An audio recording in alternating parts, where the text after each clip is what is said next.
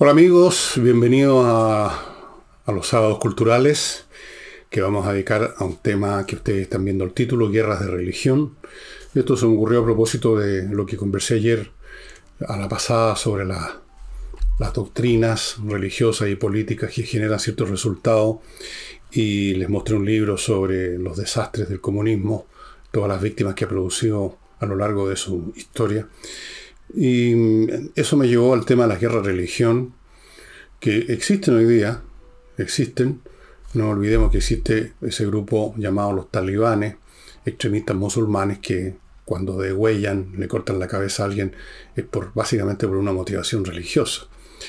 Y las guerras de religión han sido muy brutales, son de las más sangrientas, son de las más crueles que jamás han existido, porque ahí los combatientes están más involucrados de lo que ocurre en una guerra común. El caso extremo de una guerra donde no están muy involucrados es un combate como los que se libraban en Europa entre los ejércitos reales, ejércitos mercenarios, profesionales, que no tenían ninguna razón humana para dispararle a los fulanos del frente. En cierto sentido eran todos colegas y de hecho muchas veces se ocurría, especialmente en Italia, en la época en que se enfrentaban las principados y las señorías haciendo uso de ejércitos mercenarios a cargo de condotieris, que en una batalla no moría nadie, porque ambos bandos se cuidaban muy bien de disparar al aire. Se hablaba de una batalla muy sangrienta en que habían muerto dos personas.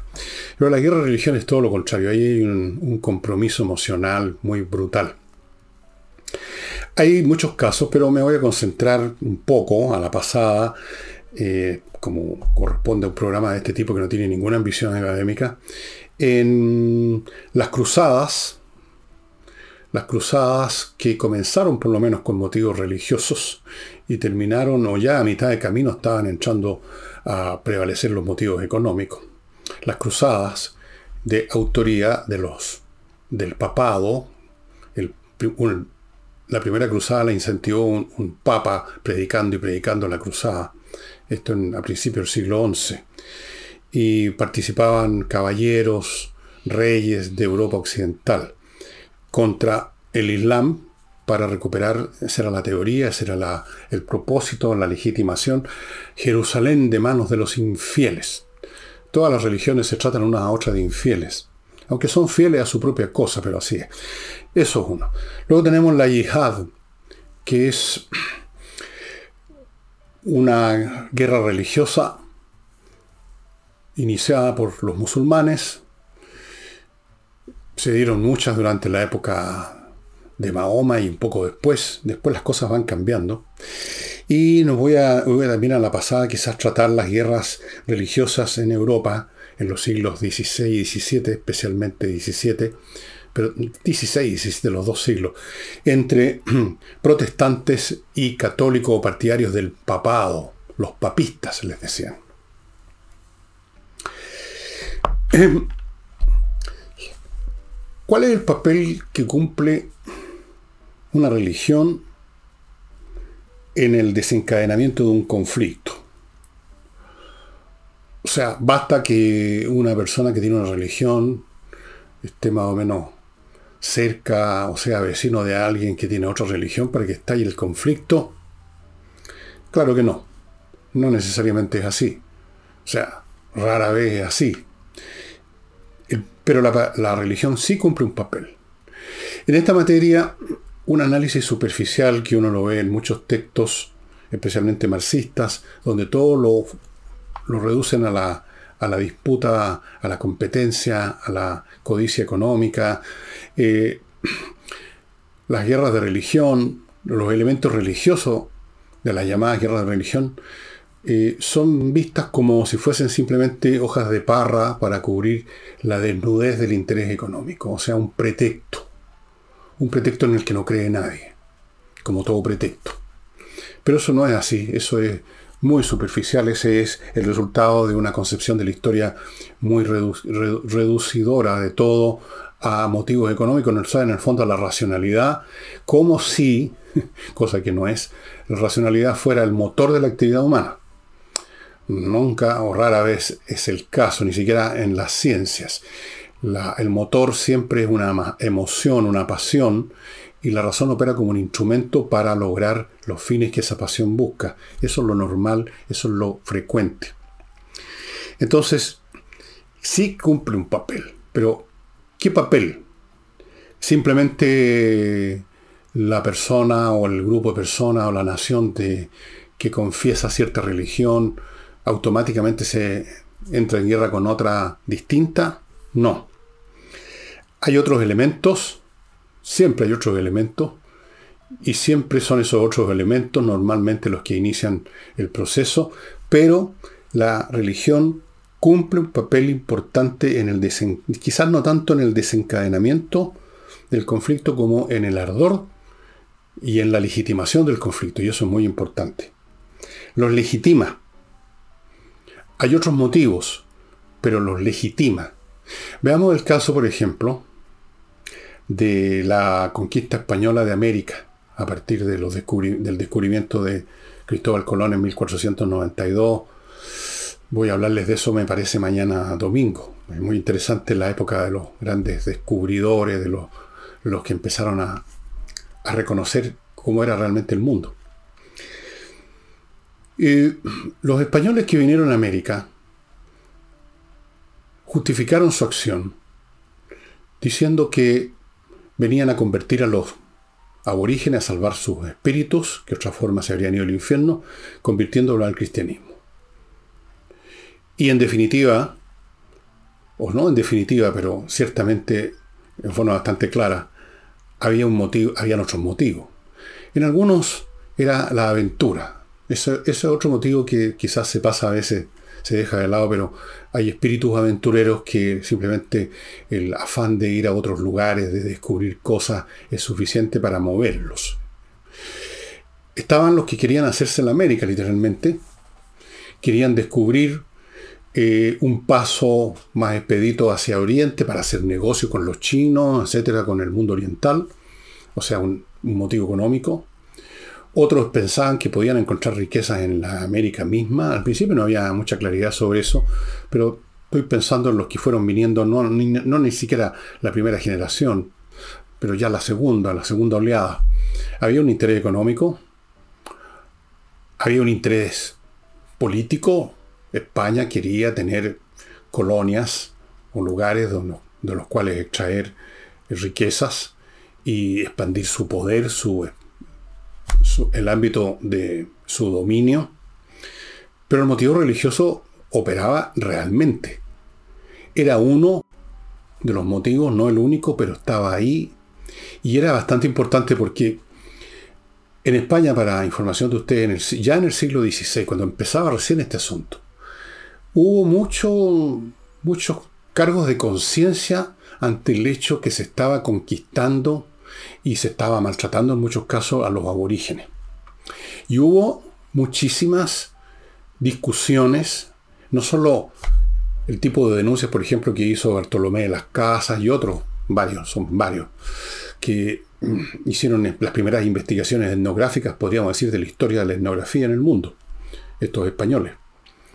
Em, no solo ellos, sino que a nivel de la corte, a nivel del rey, era un asunto que se discutía, buscando, si ustedes quieren, un blanqueo de conciencia, pero el solo hecho de buscar un blanqueo de conciencia implica que entonces los principios, las normas morales, tienen algún peso, si no, uno no le importaría en absoluto. Una persona que no tiene ninguna moral no anda blanqueando su conciencia, no tiene conciencia, simplemente por así decirlo. Entonces, eh, se, hubo muchas discusiones y de esto emergieron eh, resoluciones prácticas. La Corte Española, no con muchos resultados, pero lo hacían, se pasó buena parte del tiempo em, produciendo decretos y leyes que tenían como objeto eh, proteger a los indios, a los orígenes, convertirlos al cristianismo, etc. Habían principios morales y religiosos, operaban y para los que estaban en terreno, por así decirlo, cometiendo toda clase de barbaridades, no todos, pero muchos, eh, la religión les servía ahí como legitimación en el sentido de que, bueno, estamos cometiendo brutalidades, pero después de todo estos personajes, estos aborígenes, no son cristianos, son unos salvajes, y hemos querido convertirlos, pero no quisieron, y por lo tanto vamos a hacer con ellos lo que se nos dé la real gana. Pero aunque fuera como pretexto en ellos ya en forma más clara, estaba presente el tema religioso. Se legitimaban muchos de ellos con eso, limpiaban sus conciencias y en algunos casos no solo limpiaban sus conciencias, sino que la mayor parte de su actividad, sino toda, se explicaba por su afán religioso. Por ejemplo, los misioneros de las distintas órdenes religiosas que venían a América a convertir, eso estaban 100% imbuidos por, una, por un espíritu religioso. Ustedes recordarán esa película La Misión. Eh, más o menos aparece algo de eso. Entonces, la, religión cumple un papel en las actividades humanas y desde luego en la guerra. Las cumple. Eh, tiene una capacidad de motivación directa, por ejemplo, en el caso de la yihad musulmana al principio, ir a conquistar a los infieles, a dominar a los infieles. Quizás en segundo plano ya aparecía la idea de enriquecerse, pero el elemento religioso era, especialmente en los principios de este tipo de situaciones, es muy potente. No está ausente ni una mera hoja de parra para cubrir la desnudez del interés económico. Es, es el primordial. Después eso se va, evidentemente, aminorando bastante y llega un momento en que incluso desaparece. O, como les digo, funciona como un mecanismo de legitimación. O sea, sí, he matado, he hecho estas cosas, pero ha sido porque ellos no querían aceptar la palabra de Dios, por ejemplo. Em, hace una diferencia si hay un componente religioso en la actividad humana y por supuesto en la guerra, ya sea de conquista o de otro tipo. Fíjense ustedes lo que pasó en América del Norte. En América del Norte llegaron los protestantes llegaron protestantes básicamente, digamos, del grupo de Sajón, porque hubo también colonos, gente que llegó de Francia, que eran católicos.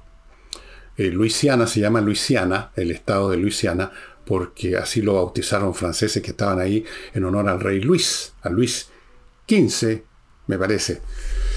De ahí se llama Luisiana. Bueno, por distintas razones que no voy a entrar a detallar porque eso ya implicaría otro o varios programas, los protestantes tenían un componente religioso centrado en sí mismo. No les interesaba proselitizar, no les interesaba convertir. Era además más complicado por razones de que estas poblaciones aborígenes en lo que ahora es Estados Unidos eran bastante más difíciles de capturar de algún modo de capturar física o ideológicamente que las de, las de, por ejemplo, en Perú o en México, que eran parte de civilizaciones establecidas. Y cuando hay una civilización establecida, usted puede apostar con, a la segura de que la gran masa de la población está acostumbrada a someterse ya a una regla, a un poder, a una autoridad, a una religión incluso. Pero en el caso de Norteamérica se encontraban con poblaciones bastante distintas, muchas de ellas no habían llegado a nivel de civilización, ni mucho menos, bastante más aguerrida.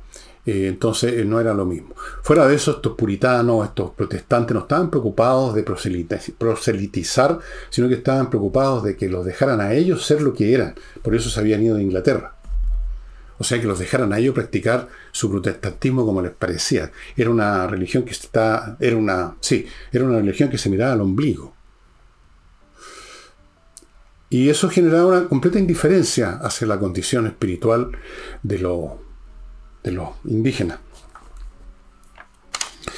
Las guerras de religión ahora en Europa las inicia en cierto sentido en 1517 Martín Lutero cuando estampa 95 tesis refutando puntos de la Iglesia Católica, las pone, las clava así en un papel en la puerta de la iglesia eh, principal de Wittenberg una entidad política de lo que ahora es Alemania, pero que antes en esa época no, existía Alemania.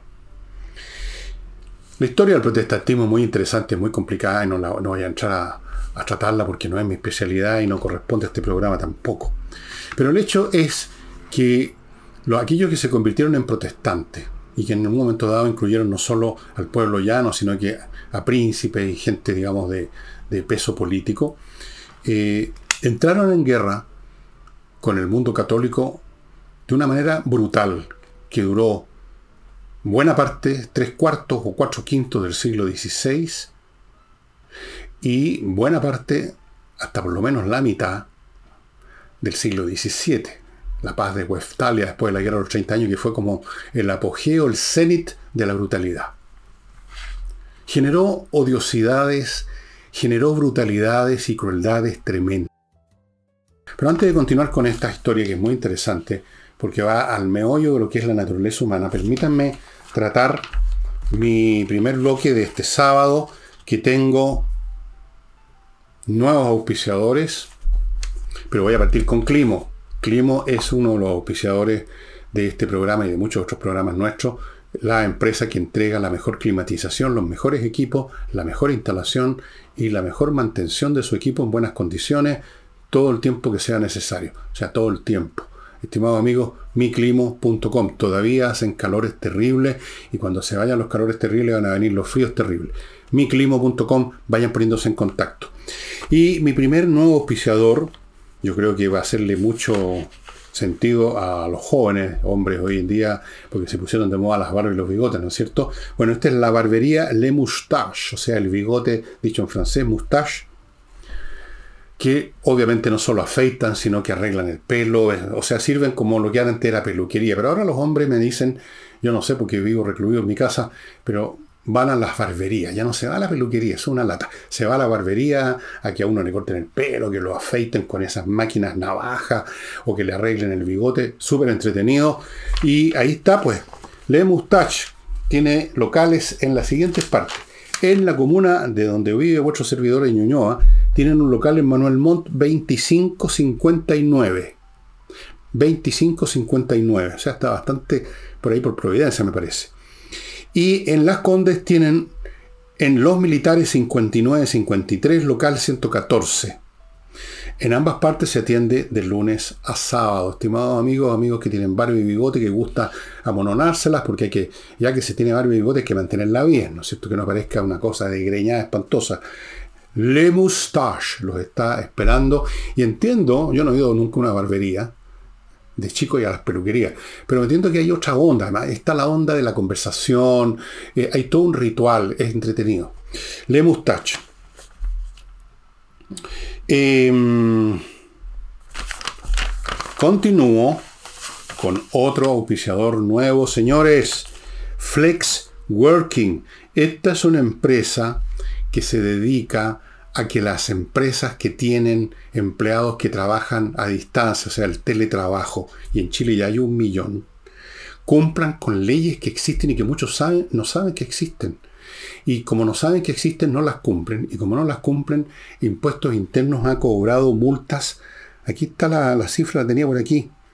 Bueno, no, no, no sé, no la anoté, pero a cientos de empresas que tienen, a todos o algunos trabajadores trabajando a distancia con la Internet, y entonces, ¿qué es lo que hace Fred Working? Se encarga, amigos míos, señores empresarios que tienen trabajadores a, distancia, de que de proveerlos a ustedes y a sus trabajadores del papeleo y la documentación que se requiere para que esté todo en regla y usted no sea uno de los que se pongan en la cola a pagar las multas. Hay leyes, hay que cumplirlas, suponen una serie de documentos y trámites y eso es lo que hace por usted Flex Working. Flex Working. Espero que estén viendo los detalles a mi derecha. Y termino con estos nuevos auspiciadores con el suplemento para las mascotas Vito. Vito. Fíjense ustedes, con una cucharadita que le echen al alimento normal, a los pellets normales que usted le da a la mascota, es como si hubiera convertido esa comida normal en una super premium comida para la mascota. La mascota va a andar con el pelo brillante, feliz, dando salto con los ojos. No, usted sabe, una mascota bien tratada, bien cuidada, bien alimentada, bien amamantada, bien cariñada, es otra cosa, ¿no es cierto? Vito. Se compran todos los distribuidores de tipo cosa y en todo caso ahí están ustedes viendo el sitio de ellos web. Amigos, Vito para sus mascotas. Y termino este bloque con Oxinova, que es este polvito que ustedes ya conocen, que destruye los malos olores porque destruye las bacterias que lo producen. Las bacterias anaeróbicas descomponen la materia orgánica, la convierten en la, la, descomponen y se producen malos olores. Y este producto, Oxinova, que es el polvito que se mezcla en agua y se convierte en una colonia de bacterias aeróbicas, las destruye. Santo remedio, amigos. Permitidme continuar con el tema Bueno, la pregunta podría ser, ok, vale, la religión cumple un papel, eh, se convierte en un motivo que puede ser súper importante, como mínimo sirve de legitimación, por lo tanto es un motivo, porque uno, querer estar legitimado es un motivo, quiere tener uno una justificación para la acción. Y la pregunta es, bueno, ¿y por qué? ¿Por qué importa el asunto? Miren, una pregunta súper simple y obvia. O sea, no, no demos por por sabido de que eh, importa. ¿Por qué importa? O sea, en este caso, ¿por qué importa que al lado mío vive alguien que no tiene mi fe? Yo soy cristiano y él es musulmán, por ejemplo. Yo soy católico y este fulano es judío. ¿Por qué eso podría importar? Esa es la cuestión. ¿Por qué genera, se convierte al menos en un motivo para hacer las guerras más brutales? Si está este elemento involucrado, como en la guerra religiosa europea o como la guerra de los talibanes. ¿Por qué? ¿Por qué? ¿Por qué? ¿Por qué no somos simplemente indiferentes a lo que crea el otro? Ahora, ustedes se dan, saben, todos sabemos, que no solo, en materia, eh, no solo en materia de religión, sino que parece que en toda clase de materia, claro, con menos fuerza, depende del ámbito que abarque la creencia, eh, uno nunca es tan indiferente al que cree algo distinto a lo que creemos nosotros, o al que le gusta algo distinto al que nos gusta a nosotros. Muy curioso, para mí lo encuentro muy curioso, yo vengo de otro planeta, como ustedes saben. Es una cosa muy curiosa que estudiamos de la naturaleza humana, este afán por proselitizar en vez de dejar al otro que haga lo que se le dé la real gana. Bueno, ¿por qué es así? En otras palabras, ¿qué fuerzas psíquicas, por un lado positivas y negativas, genera y por qué la genera una creencia religiosa. ¿Por qué el disgusto a veces el odio con el infiel, con el otro? ¿Por qué estamos dispuestos a darle un ferrazo en la cabeza al menor pretexto? No todos los días, porque quizás hay una ley por encima de todos nosotros y estamos conviviendo bajo el imperio de un poder superior que es el Estado con su ley, y por eso que se ven periodos históricos en que en una sociedad coexisten varios credos y, todo, y, todos ponen los ojos en blanco diciendo, miren ustedes qué civilización, pero en el fondo no es que sea porque sean tan civilizados, sino porque hay un poder superior que los mantiene a todos, digamos, reducidos. Esa es la realidad. Y si se acaba ese poder, vieron ustedes lo que pasó en la guerra de los Balcanes, si se acaba ese Estado, cuando se acabó Yugoslavia, se desatan todas las tensiones que estaban hasta ese momento bajo, bajo la superficie retenida, controlada, así como bajo la tapa, así como en una olla mármico. Bueno, deben haber muchas razones. Yo he pensado en algunas y las voy a compartir con ustedes. Ustedes verán si les parecen razonables. Una es simplemente asumir que no es que tal o cual religión genere per se un odio contra otros, pero sí presta un canal para descargar la agresión humana que está siempre latente. Eso sí que es parte de la naturaleza humana, un estado mayor o menor según las personas, según el momento, un estado de descontento, de molestia, de fastidio, de rabia que está ahí a fuego lento todo el tiempo. Y que normalmente en la vida cotidiana se manifiesta por agresiones innecesarias, gente que por la menor cosa explota, gente que maltrata al vecino, a su hijo, a su señora, gente que a la menor oportunidad buscan burlarse, que es una forma de agresión, gente que si no les gusta el humorista, en vez de simplemente quedarse callado, la pifian, como pasó, entiendo, con, una, con la señora Costardo en la, en la quinta. Entonces, uno se pregunta, ¿qué es lo que hay detrás de esto? Detrás de esto hay rabias en la naturaleza humana. Si hay algo que yo estoy seguro que es un elemento constante en toda alma humana, es un componente fuerte de rabia, de descontento, a lo mejor el descontento metafísico del hecho de existir en un mundo que por todos lados nos niega lo que nosotros quisiéramos ser, que es ser Dios, y obtener todo lo que queremos haciendo así. Entonces, la religión sirve en el sentido de que nos ofrece un blanco en el que tiene la otra religión, pues. Ese es el punto. No es la religión en sí que uno tiene, sino que es el hecho que hay otro que tiene otra. Esa es la cuestión. Entonces, blanco legítimo, no cree lo que nosotros creemos. que se cree ese desgraciado? Vamos a pegarle. Otra razón. El creyente, estoy hablando del creyente de verdad, no el que dice yo creo a mi manera, porque ese no es un creyente, es un oportunista religioso. El creyente ve al no creyente, ya sea que sea de frentón no creyente, pero sobre todo si es de otra fe, como una amenaza, porque pone en duda con su sola existencia la creencia de uno, y al poner en, duda la creencia de uno que abarca tantas cosas, porque la religión, una creencia religiosa no es una cosa tan específica, eh, es toda una concepción del mundo, toda una moral, abarca un buen pedazo y a veces la totalidad de una personalidad. Entonces, si alguien cree otra cosa, nos está poniendo en duda, nos está negando nuestro derecho a existir. Está diciendo que nos está anulando de algún modo. Entonces, se convierte lo que en el lenguaje de una religión secular, que es el comunismo, en la Unión Soviética, si había alguien que no era comunista, si había alguien que no, no, aceptaba eh, los mandatos del partido, si notoriamente no era un, no veneraba a Stalin, por ejemplo, entonces la palabra que se usaba era saboteador. y claro, no era un saboteador en el sentido de que estuviera poniendo, digamos, palitos en las maquinarias de la industria soviética, sino que era un saboteador en el sentido de que no creía en lo que todo el mundo se suponía que creía o tenía que creer. Entonces, el infiel es un saboteador, el saboteador es un infiel, aunque en realidad es fiel a otra cosa, pero no es fiel a la nuestra, o sea, nos pone en duda, nos niega, nos anula, nos convierte en unos idiotas quizás, nos ve como unos tontos. ¿Cómo podemos creer en eso? Y si acaso nosotros tenemos alguna duda en nuestra fe, como ocurre con todo creyente, por tonto que sea, tiene, aunque sea, le queda un átomo de duda, tiene la sospecha que hubo, que al, decidirse por una fe dio un salto gratuito al vacío. Entonces, él no quiere, esa persona, que esa semilla, ese átomo de dudas crezca y lo destruya por dentro. Así que, para destruir ese átomo de duda, destruye al otro que no duda, pero tiene otra fe. Bueno, y están los beneficios materiales, pues sí. volvamos ahora a las cruzadas, si me lo permiten. Pero antes de volver a las cruzadas, porque es una historia muy interesante per se, yo tengo una biblioteca completa con las cruzadas. Eh, algún día se las voy a mostrar. Eh, con estos videos chiquititos que estoy haciendo ahora les voy a mostrar algunas partes de mi biblioteca.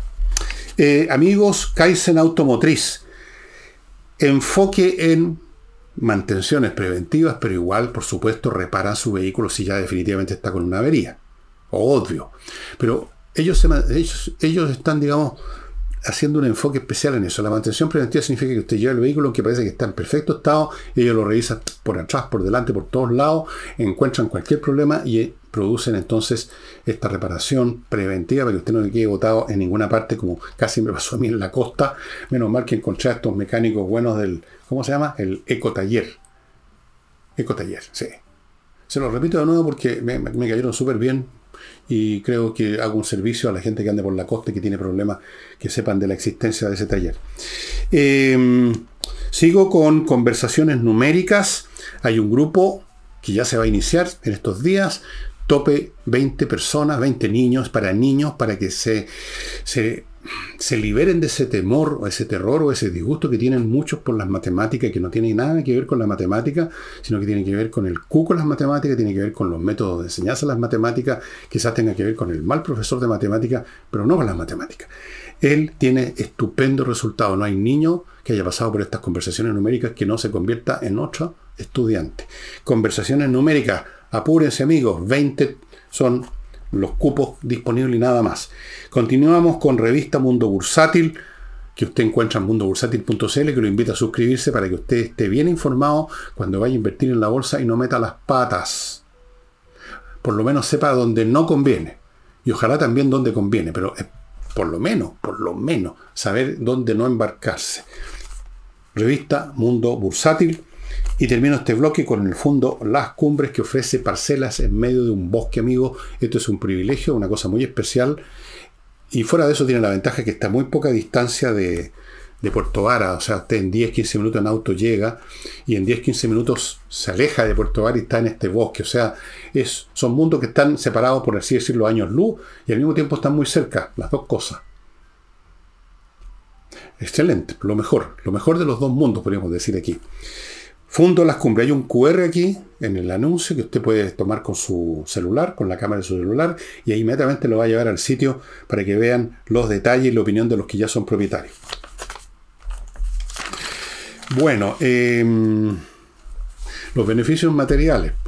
Fíjense ustedes que sin duda que los cruzados que se fueron a, reconquistar Jerusalén, eh, había en ellos un fervor religioso. La Edad Media es un periodo histórico en Europa donde el fervor religioso fue tremendamente potente. Eso es indiscutible. Creer que no y que era meramente una cobertura, un pretexto, eso es un simplismo. Era muy potente. Pero también era potente el afán de aventura, de conquista y de enriquecerse. Si los motivos no necesariamente se excluyen unos con otros, lo normal es que se junten varios motivos detrás de la acción humana. Entonces, muchos de estos señores feudales que partieron a Europa no eran señores feudales, no tenían feudo, eran los hermanos menores del que realmente era el dueño, era el que manejaba un feudo y ellos eran los allegados, por familiares que fueran. Entonces, qué maravillosa oportunidad de ir a conquistar tierra, armarse sus propios feudos, sus propios reinos, y eso fue lo que hicieron los que, en la primera cruzada que fue exitosa hasta cierto punto, inmediatamente se empezaron a repartir tierra y a crear distintos, distintas entidades políticas en miniatura, algunas otras un poco más grandes, y repartirse tierra y repartirse gente para que les trabajara la tierra. Había un interés económico, ciertamente, pero había un fervor religioso también. Poco a poco ese fervor religioso fue perdiendo importancia y ya en 1204, en la Cuarta Cruzada, los señores feudales o los caballeros o los secundones de familia que se habían sumado, se dejaron convencer por Enrico Dándalo, que era el, el, el, que manejaba las cosas en Venecia, una ciudad completamente comercial, de que sí, vamos a ir a Jerusalén, vamos a recuperar Jerusalén, pero antes peguemos una pasadita por Constantinopla, porque no me acuerdo mucho las razones que dieron. Bueno, fue una serie de pasos sucesivos, pero pasos sucesivos que eran bastante transparentes lo que perseguían, pero estos caballeros, que supuestamente estaban simplemente motivados por el fervor religioso, se dejaron convencer porque querían ser convencidos, y esta cruzada se convirtió en la conquista de Constantinopla de la cual otra vez hablé a propósito de un libro, 1204. Y se enriquecieron. Se convirtieron en seres feudales. Se llevaron, otros que se fueron de vuelta a Europa, se llevaban cargamentos de toda clase de riqueza. Y no fueron a. no, salieron de ahí. Hasta ahí llegó la cruzada.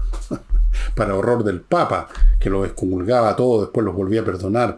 Porque, where is the money? Siempre hay que preguntarse eso. Eh, El problema en las guerras religiosas, como uno lo, ve con solo estudiar una guerra religiosa, o un conflicto civil interno, como por ejemplo en la Francia del siglo XVI, hubo una facción, llamémosla protestante, que se llamaban los hugonotes, porque eran seguidores de un señor Hugo, que había, digamos, desarrollado una manera distinta de ver la cristiandad, y no eran muy papistas que digamos. Y esto se mezcló además con otros factores, no solo los económicos, están aquí los políticos los señores feudales o los descendientes de los señores feudales que ya estaban entrando en decadencia ante el Estado que crecía y crecía, el Estado empezaba a ser poderoso en Francia, no tanto como llegaría a ser con Luis XIV, pero iba para allá. Entonces hubo un elemento político, la fronda, la fronda de Francia, los señores. Pero a, todos los, a todas las partes, a los que estaban, los partidarios del rey, a los partidarios de, digamos, de estos, estos grupos de, estas camarillas de nobles, la religión el que estar luchando por la religión era lo que terminaba por encender la mecha. Y las guerras, la guerra civil que se libró en forma intermitente, con muchas, digamos, sin ejército, digamos, masivos por lado y lado, por momentos sí, fue muy cruel. Hubo muchas matanzas, muchas, muchas crueldades. Y estas crueldades no se pueden explicar simplemente por el factor económico. El factor económico es, por ejemplo, el factor que empuja a un delincuente a cometer un crimen fríamente porque simplemente quiere obtener una ganancia material. No le interesa matar a alguien o, menos torturarlo. Si lo tiene que matar, lo va a hacer fríamente, no por razones de pasión, sino que por razones de conveniencia o por razones de necesidad. Pero cuando está en juego la crueldad, cuando uno ve gente quemándose unos a otros, uno se da cuenta que hay factores emocionales que van mucho más allá de la razón, de la conveniencia económica, del cálculo político. Es el problema con la guerra religiosa. Es un elemento motivador muy potente por las razones que di de que entra al corazón de la gente, les da, bueno, y las religiones con mayor razón, porque les da una esperanza, por lo menos el catolicismo, el protestantismo es más dudoso ese tema de la vida eterna o, de que uno se puede salvar. Eh, esa es la gran diferencia. Eh, entonces enciende las cosas, las lleva a un nivel de paroxismo. Y las guerras religiosas han sido siempre paroxísticas, si, puede decirse así. Eh, antes de continuar y terminar, les quiero contar, amigos, de Higiena, que ya saben, es, les recuerdo que es una Academia de Música que ofrece cursos de un montón de instrumentos online y si usted tiene la menor duda acerca de si le gusta o no le gusta, puede pedir una clase demo gratis, la clase completa, no una cosa de 5 minutos. Toda la clase de guitarra, de lo que sea que usted quiera aprender a tocar. Luego tenemos tienda ancestral en Frutillar que produce lo que ustedes están viendo, pantalla, canasto y un montón de cosas con fibras naturales muy bonitos, diseños nuevos, hechos por maestros expertos en esto y que despachan a todo el país a precios súper convenientes. Así que usted entre al sitio de ellos, elija, compre y le va a llegar a donde sea que usted viva. Y termino con González y compañía, un buffet de abogados penalistas que son expertos en derecho penal y están disponibles para defenderlo usted en caso que se vea involucrado en un tema penal que son graves, son los más serios de la legislación. Y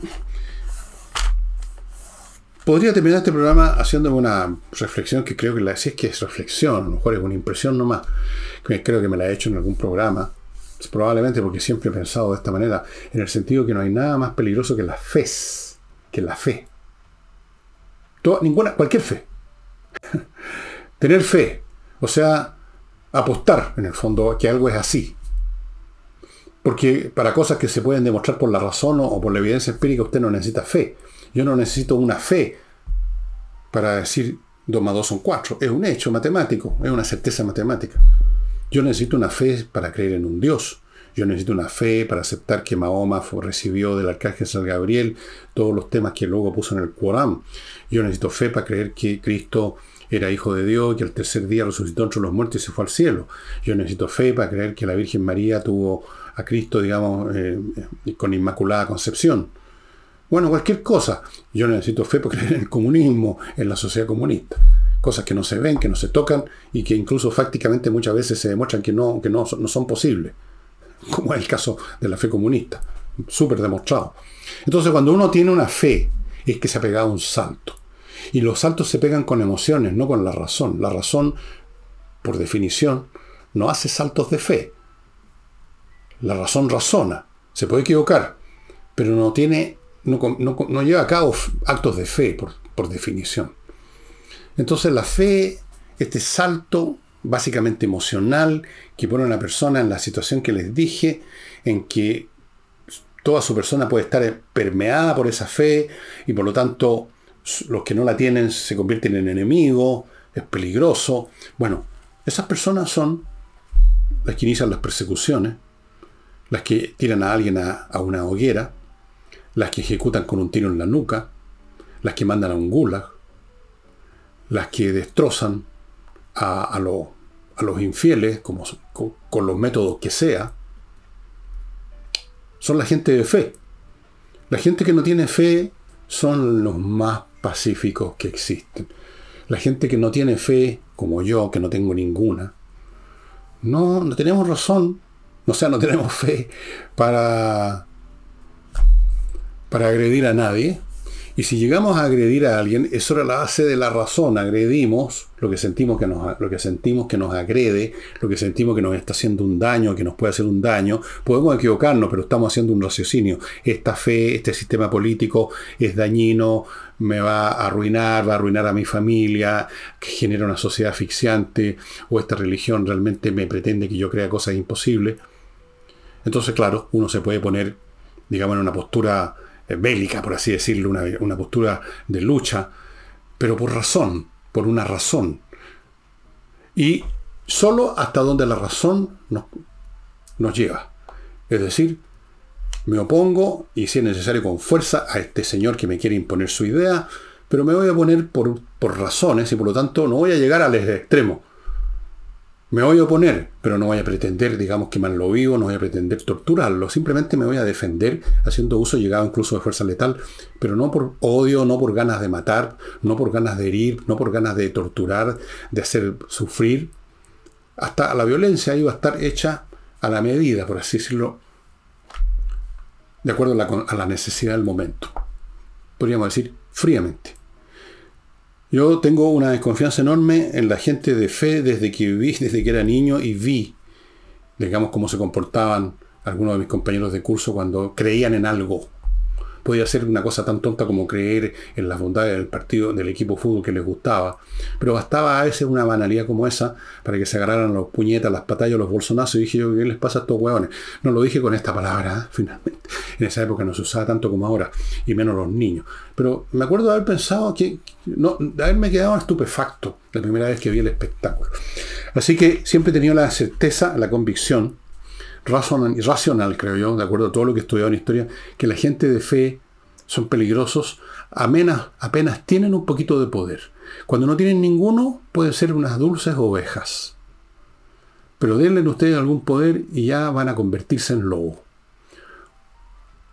Homo homini lupus. El hombre es el lobo del hombre cuando cree en algo.